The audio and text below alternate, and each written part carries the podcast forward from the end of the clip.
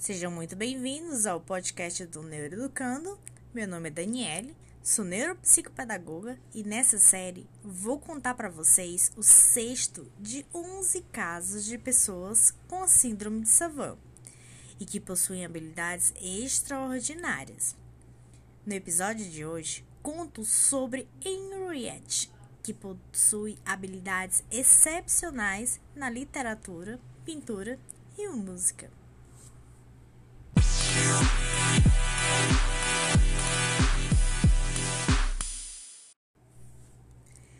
Nascida na Hungria, Henrietta, como costuma ser conhecida, aos nove anos de idade já oralizava, ou seja, falava. No entanto, de maneira ecolálica, ou seja, apenas reproduzindo aquilo que ouvia. Mas, gente, olha só, nove meses ela já falava. Jesus, me diz aí se isso não é uma super habilidade. Porém, é, o seu comportamento sempre foi considerado obsessivo, né? Ou seja, é, com padrões de repetição, desde abrir e fechar portas, querer comer apenas pudim, tomar chocolate.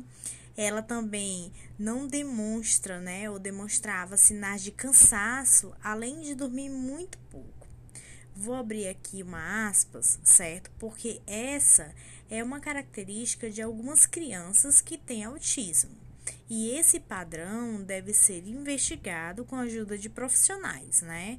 Pois a privação do sono ou do próprio alimento podem agregar outros prejuízos para o desenvolvimento da criança.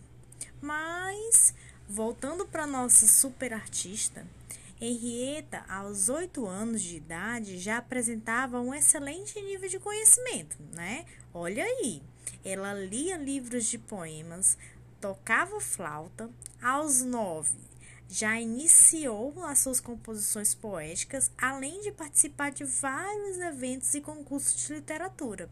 E, claro, obtendo muito sucesso. Menina, menina era danada, viu?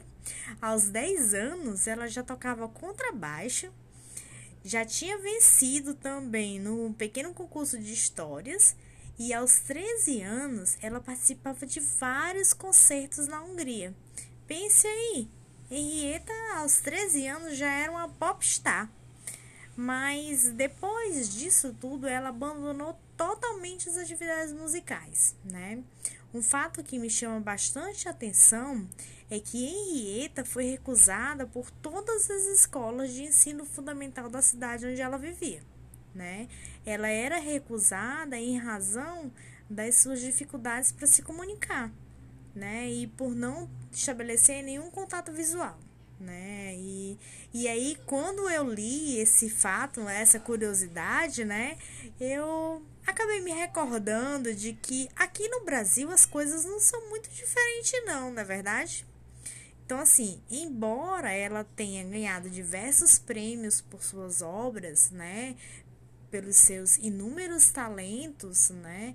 Ela, ela não se viu presa a nenhuma dessas áreas, né? Ela desistiu da música aos 13 anos, da escrita criativa aos 25 e da pintura aos 27.